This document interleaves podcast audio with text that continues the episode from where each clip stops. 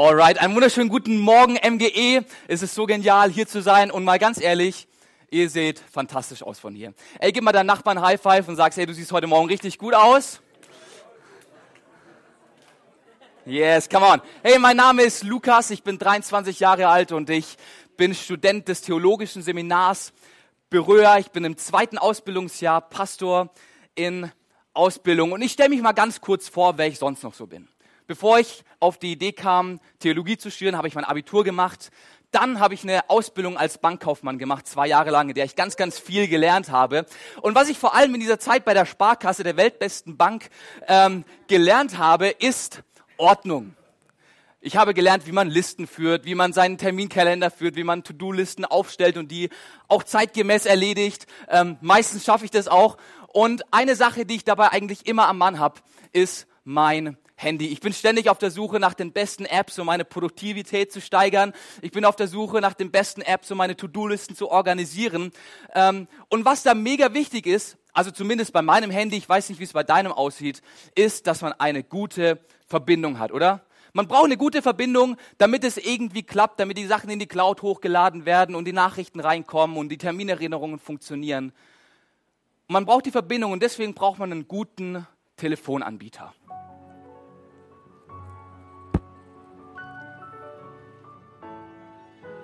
Es ist überall. Es begleitet jeden einzelnen Tag.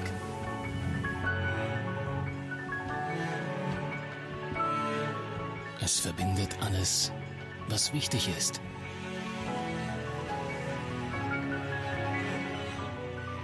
Es ist die gesamte Kommunikation. Es ist unser innerster Antrieb. Das Netz ist unsere Welt. Darum investieren wir in seine Zukunft. Toller Anbieter. Ähm, kleine Schleichwerbung, Telekom, ja. Ähm, ich habe einen Vertrag bei Telekom ähm, und in diesem Video haben sie gerade LTE angekündigt. Das war der neue Standard, der gesetzt wurde und sie haben versprochen, wir werden das weltbeste Netz in Deutschland aufbauen. Ein Netz, was flächendeckend ist, wo du überall den besten Empfang hast, ähm, wo du überall deine Videos und Bilder hoch und runterladen kannst, wie du willst. Und sie haben das garantiert und ich weiß nicht, wie es dir geht als Telekom-Kunde, aber ich als Telekom-Kunde werde ziemlich oft enttäuscht. Da gibt es Tage und Stunden, da sitzt man vielleicht im Zug oder im Auto und hat das mieseste Netz, was es auf dieser Welt gibt. Ich glaube, in Afrika im Busch hat man besseren Empfang als bei der Telekom ähm, irgendwo hier in Deutschland auf dem Land. Und wir kennen das, ja, hey, dann ist man da auf der Netzsuche und dann sieht man, oh, da ist gerade ein WLAN-Hotspot, dann versucht man sich da reinzuwählen und versucht da eine Verbindung aufzubauen und da eine Verbindung aufzubauen und irgendwie geht's immer schief. Wir haben eine schlechte Verbindung und es läuft irgendwie nicht. Ja, dann legen wir uns zu Hause die hunderttausend ähm, Leitungen per Glasfaser direkt vor die, äh, vor die Haustür ähm, und hoffen, dass es genau das ist, was uns jetzt glücklich machen wird. Ja, ähm, und vier Jahre später stellen wir wieder fest: Oh man, das Internet ist wieder viel zu langsam um ordentlich shoppen zu können bei Zara und Zalando. Ähm, es ist viel zu langsam, damit ich bei Netflix meine ganzen Serien streamen kann. Und so werden wir ständig von einer schlechten Verbindung enttäuscht. Wer kennt es von euch? Also ich kenne das und wer Börrianer ist, der kennt das auch. Und zwar zu gut.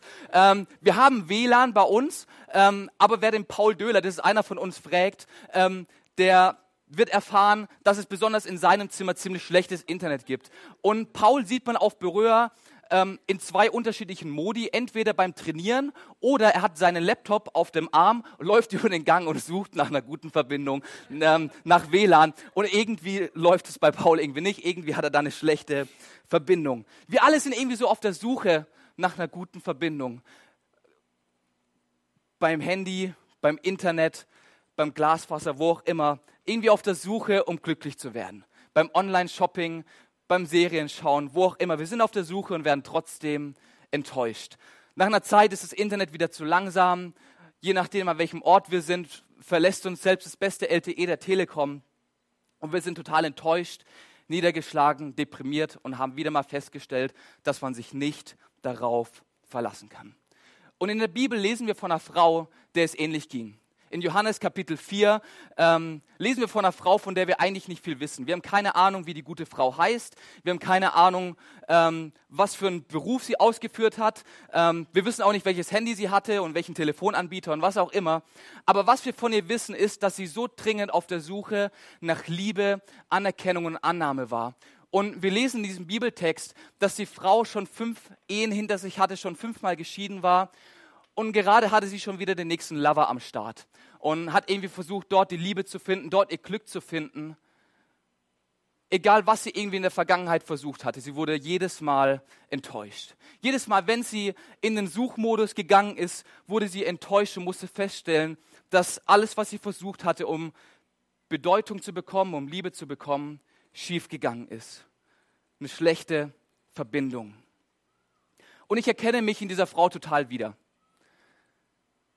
Ich erkenne mich wieder, weil ich auch selber schon so oft auf der Suche nach Liebe, nach Anerkennung, nach Bedeutung war und am Ende ins Leere gelaufen bin. Am Ende feststellen musste, dass ich eine schlechte Verbindung hatte und eigentlich enttäuscht wurde von dem, wo ich eigentlich dachte, dass das das ist, was mich jetzt glücklich machen würde.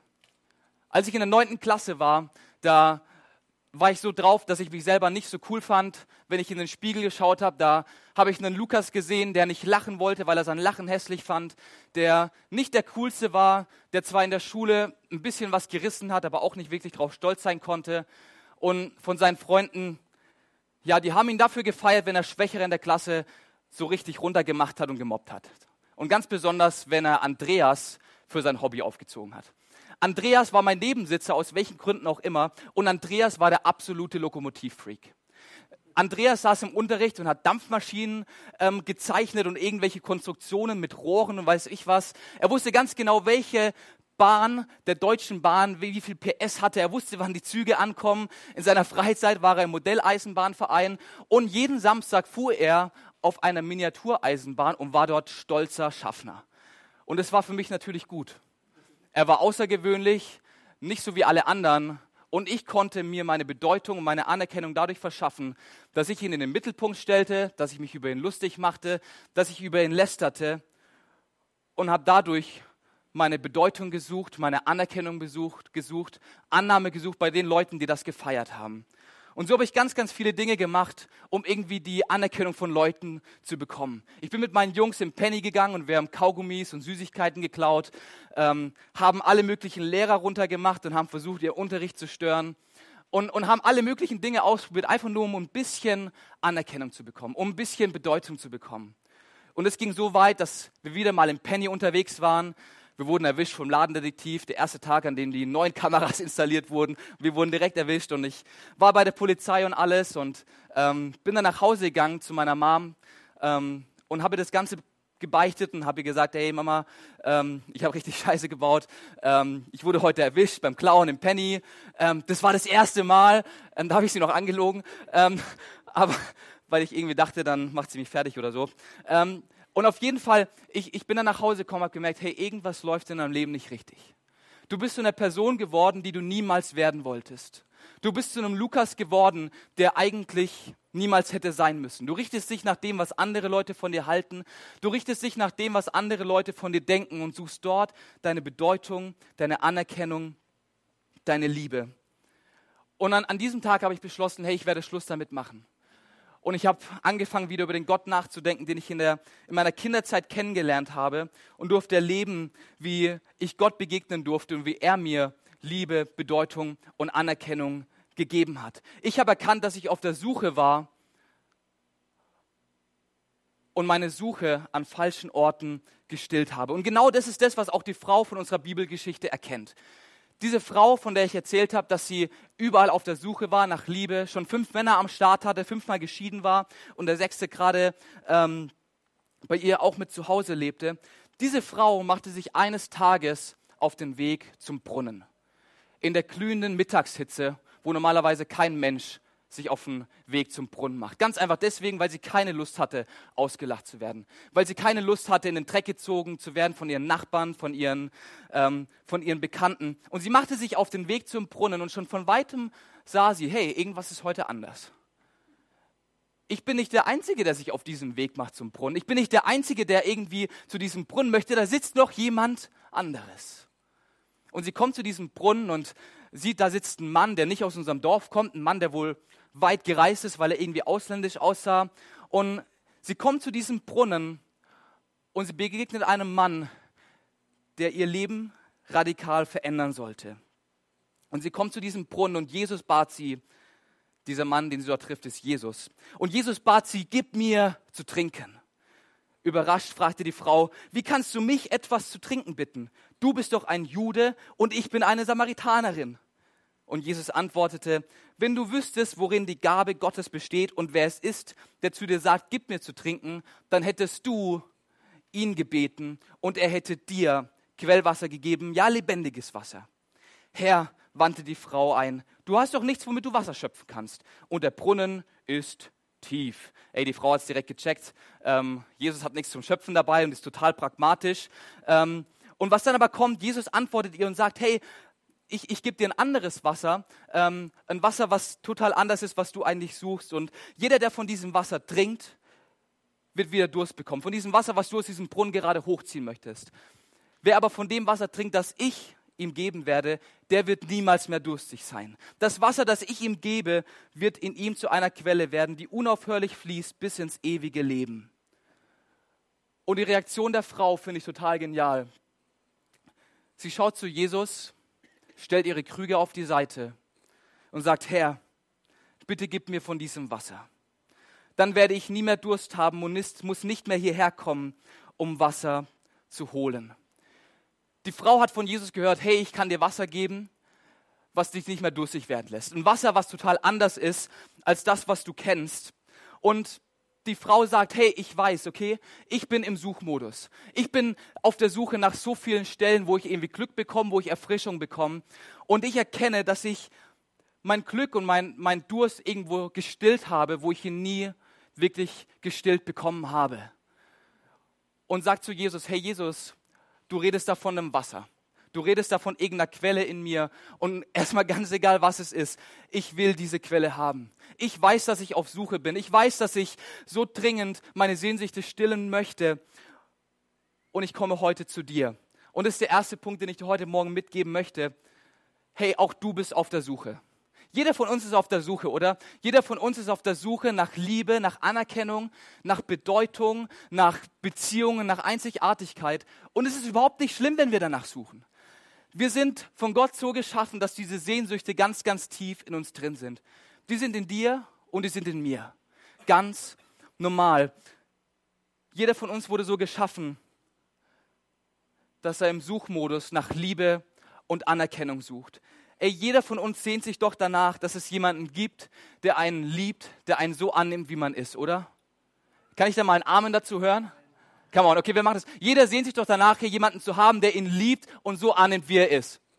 Come on, Amen. Ähm, wir üben das. Wir machen das jetzt bei jedem Punkt, alright? Ähm, ich will ein bisschen, ein bisschen Interaktion bei euch haben. Alright. Also jeder von uns sucht Liebe und Anerkennung. Jeder von uns sucht Bedeutung. Hey, wir alle sehen uns nach Bedeutung. Wir sehen uns danach, etwas im Leben zu erreichen. Hey, wenn wir mal von der Erde gehen, dann wollen wir irgendwie ein dickes Erbe hinterlassen. Wir wollen eine dicke Erfindung gemacht haben, ähm, wollen unser Leben so richtig genossen haben. Wir wollen Bedeutung haben. Wir wollen, dass die Leute von uns reden, dass wir von der Erde gehen und, und einen Wikipedia-Eintrag haben ähm, und, und die Leute von uns reden, weil wir Bedeutung suchen. Wir suchen nach Come on, Bedeutung. Ähm, und Dietrich Bonhoeffer hat es in einem Satz zusammengefasst, den ich so stark finde, der das so gut beschreibt, diese Suche nach Bedeutung. Und er hat gesagt, es gibt kaum ein beglückenderes Gefühl, als zu spüren, dass man für andere Menschen etwas sein kann. Das ist doch das, was eigentlich tief in uns drin ist, oder? Wir möchten jemand sein für jemand anderes. Ja, wir möchten der Schatz sein. Wir möchten der, der CEO der Firma sonst und so sein. Wir möchten Bedeutung haben und bei anderen Menschen irgendwie hängen bleiben und nicht in Vergessenheit geraten. Wir sind so sehr auf der Suche nach Beziehungen. Ja, wir sehen uns nach Freundschaften, wir sehen uns nach Familie, wo wir zu Hause sein können, wo man die Füße auf den Wohnzimmertisch legen kann, ganz egal, wie käsig sie gerade riechen und wie viel Dreck sich daran befindet. Hey, wir sehen uns alle so sehr danach nach guten Beziehungen, in denen wir auftanken können, Beziehungen, wo wir einfach sein dürfen und wir sehen uns alle nach Einzigartigkeit. Wir sehen uns danach, uns in Freiheit auszuleben. Hey, wir sehen uns danach, ähm, einfach mal das zu tun, worauf wir Bock haben. Ähm, wir sehen uns danach Freiheit zu haben, in dem wie wir denken und wie wir tun.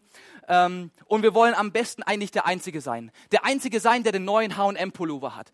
Ähm, da kann ich dir schon mal sagen, deine Suche nach Einzigartigkeit wirst du nicht bei H&M erfüllen können, weil wahrscheinlich in dem Moment, wo du diesen Pullover kaufst, weltweit 5000 andere Pullover an andere Menschen verkauft werden.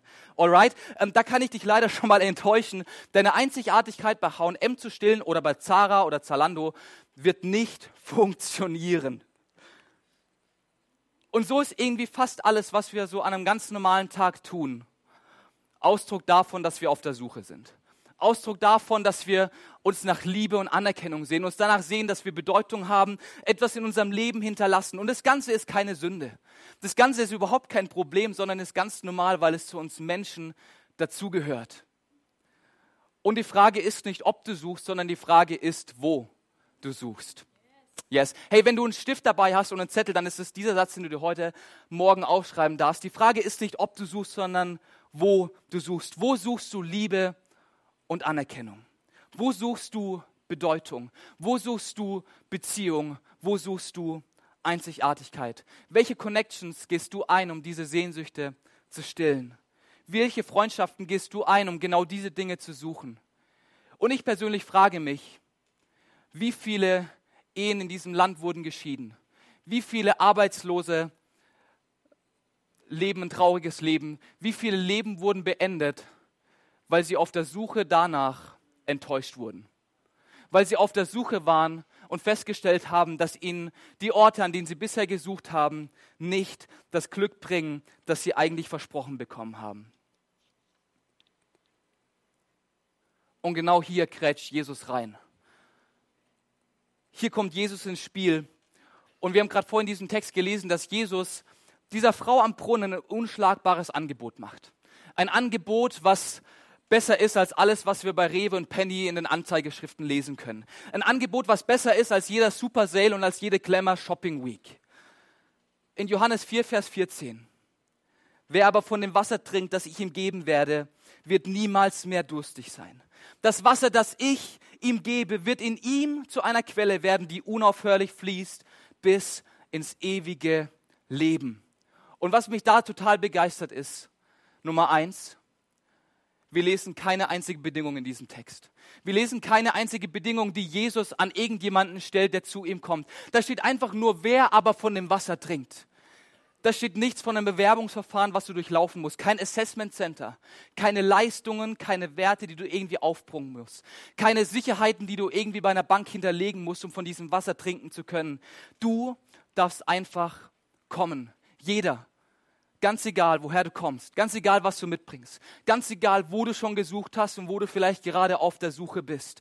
Du darfst kommen und du darfst zu Jesus kommen, um deine Sehnsucht stillen zu lassen. Und Nummer zwei, was mich total begeistert ist, wer trinkt, wird niemals mehr durstig sein. Wer zu Jesus kommt, wer anfängt, bei Jesus seine Sehnsüchte stillen zu lassen, der muss niemals mehr Durst haben. Du kannst deinen Suchmodus nach Liebe und Anerkennung, nach Bedeutung, nach Beziehung, nach Einzigartigkeit ausschalten und du darfst in den Flugmodus übergehen das ist der Modus, wo du deine Suche einstellst. Wo du beim Handy in den Flugmodus übergehst, weil du gerade keine Verbindung brauchst, weil du alles im Leben hast, was dich glücklich macht. Und Jesus sehnt sich so sehr danach, in deinem Leben der Grund zu sein, warum der Flugmodus angeschaltet werden kann. Und er sagt, hey, bei mir darfst du zu Recht den Flugmodus anschalten, weil wenn ich der Grund für deinen Flugmodus bin, wirst du niemals mehr suchen müssen. Und Jesus sagt im Endeffekt zu dieser Frau in anderen Worten, hey Frau oder hey Brigitte oder wie auch immer, wir wissen nicht, wie sie heißt, hör auf, deine Zeit zu verschwenden. Gott möchte deine Suche beenden. Hör auf, deine Zeit zu verschwenden. Ich, Jesus, werde deine Suche beenden. Und dieser Spruch, diese Aussage gilt auch heute Morgen dir.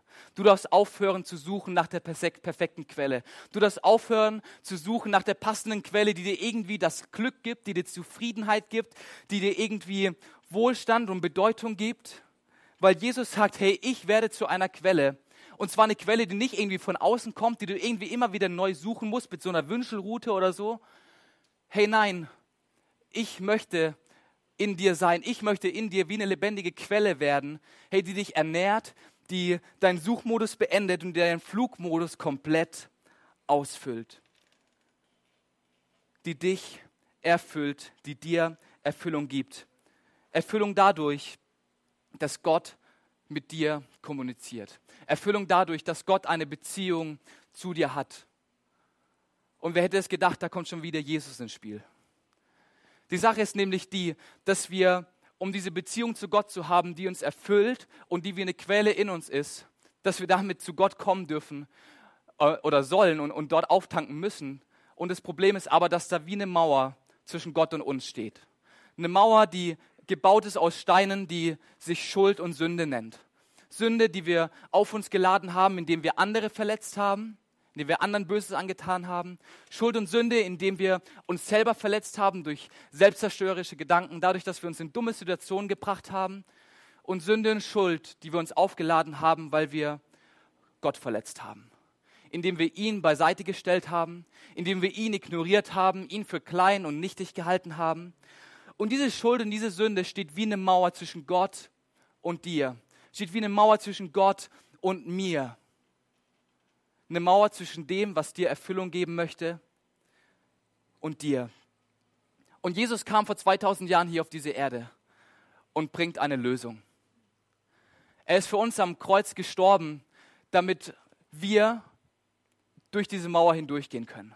Dass wir durch diese Mauer durchgehen können. Diese Mauer aus Schuld und Sünde, die vergeben wird durch diesen Tod von Jesus.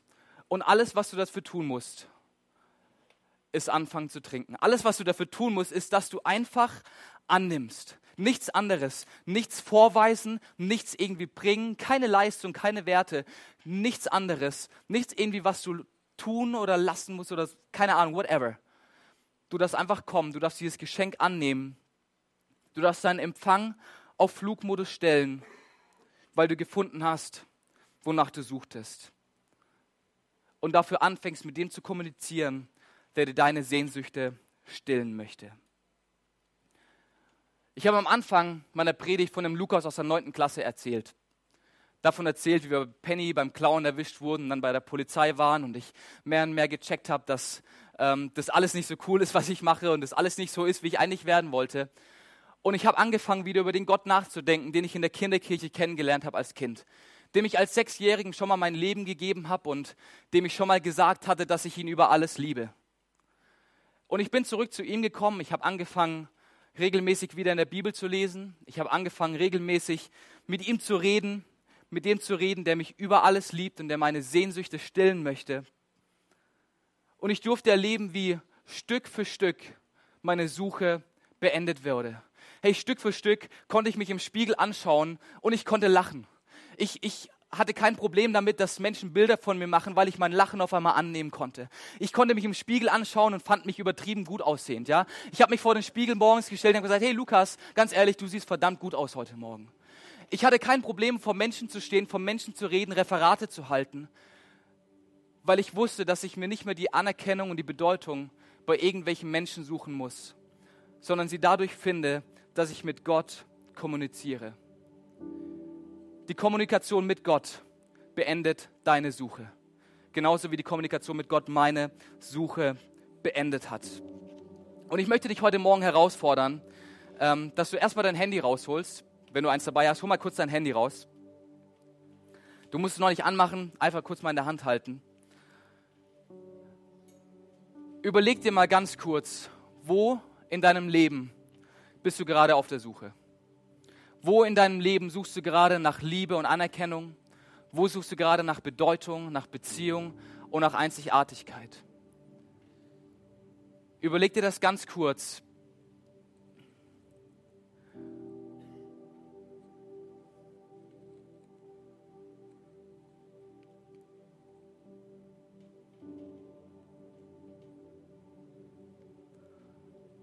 Wenn du einen Punkt gefunden hast in deinem Leben, wo du merkst, dass du nicht bei Gott suchst, sondern irgendwo anders, hey, dann mach doch mal symbolisch den Flugmodus in deinem Handy an. Weil du heute dich entscheidest dafür, im Leben den Flugmodus anzumachen, dich auf die Quelle zu verlassen, die Gott dir schenken möchte. Dich auf das verlassen möchtest, was Gott dir geben möchte. Denn die Frage ist nicht, ob du suchst, die Frage ist, wo du suchst. Und wenn du diesen Gott, von dem wir hier in der MG erzählen, noch nie kennengelernt hast, wenn du heute vielleicht auch zum ersten Mal da bist und dich fragst, von was reden die einfach die ganze Zeit und wer ist dieser Gott und ich habe ihn noch nie erlebt, ich bin ihm noch nie begegnet, dann möchte ich dich herausfordern, dass du vielleicht heute Abend zu Hause oder heute Mittag irgendwann dir mal eine Minute Zeit nimmst und einfach zu Gott sagst, hey Gott, wenn es dich gibt, wenn du wirklich diese Quelle gibst, die die Ursache für meinen Flugmodus ist, dann zeig dich du mir. Dann zeig dich du mir. Ich möchte dich erleben, ich möchte dich irgendwie wahrnehmen, ich möchte dich spüren. Zeig dich du in meinem Leben. Und wenn du schon eine Beziehung zu Gott hast und mit ihm schon unterwegs bist, wie wäre es, wenn du die nächsten sieben Tage mal jeden Morgen dir ganz bewusst eine Viertelstunde Zeit nimmst? Keine Ahnung, ob du dazu früh aufstehen musst oder wie auch immer, aber probier es einfach mal aus. Und komm zu diesem Gott und sag ihm, dass du heute ganz aus seiner Quelle schöpfen möchtest. Und ich kann dir versprechen, dass sich etwas ändern wird, wenn du dieses Gebet morgen sprechen wird wenn du zu diesem Gott kommst und sagst, heute möchte ich aus deiner Quelle trinken, heute möchte ich aus der Kommunikation zu dir leben und ich bin bereit zu empfangen. Und Gott sagt, hör auf deine Zeit zu verschwenden, ich möchte deine Suche beenden. Hör auf deine Zeit zu verschwenden an der, an der Playstation, wo du Ablenkung suchst und red doch mal ein bisschen mit Gott. Hör auf deine Zeit zu verschwenden, wo du vielleicht mit irgendwelchen komischen Leuten abhängst und da irgendwie deine Bedeutung deine Anerkennung suchst. Und verbring doch mal zehn Minuten mit Gott. Kommuniziere mit ihm und schöpfe aus dieser Quelle. Hör auf, deine Zeit zu verschwenden. Gott möchte deine Suche beenden. Ja, Jesus, ich danke dir so sehr, dass du der Grund dafür bist, dass wir unser Leben in den Flugmodus stellen können. Danke, dass du dein Leben am Kreuz für unsere Schuld gegeben hast und wir dadurch eine Beziehung zu dir haben dürfen. Eine Beziehung, die an keine Bedingung geknüpft ist, die kein Bewerbungsverfahren durchlaufen muss, die nur daran geknüpft ist, dass wir dieses Geschenk von dir annehmen. Wir sind dir so dankbar, Jesus. Wir sind dir so dankbar, Gott, dass du uns Menschen über alles liebst und alles für uns gegeben hast. Und ich bete für jeden einzelnen Gott, dass du ihn begleitest, Gott, dass du ihm diese Quelle zeigst, dass du ihm in der nächsten Woche, in den nächsten sieben Tagen, dass du ihm begegnest und die Sehnsucht des Stills, die in seinem Herzen sind, Gott. Die Sehnsucht nach Liebe und Anerkennung, die Sehnsucht nach Bedeutung, nach Beziehung und nach Einzigartigkeit, Gott. Denn die Frage ist nicht, ob wir suchen, sondern wo wir suchen. Gott, und wir wollen bei dir suchen, bei dir ganz alleine. Amen.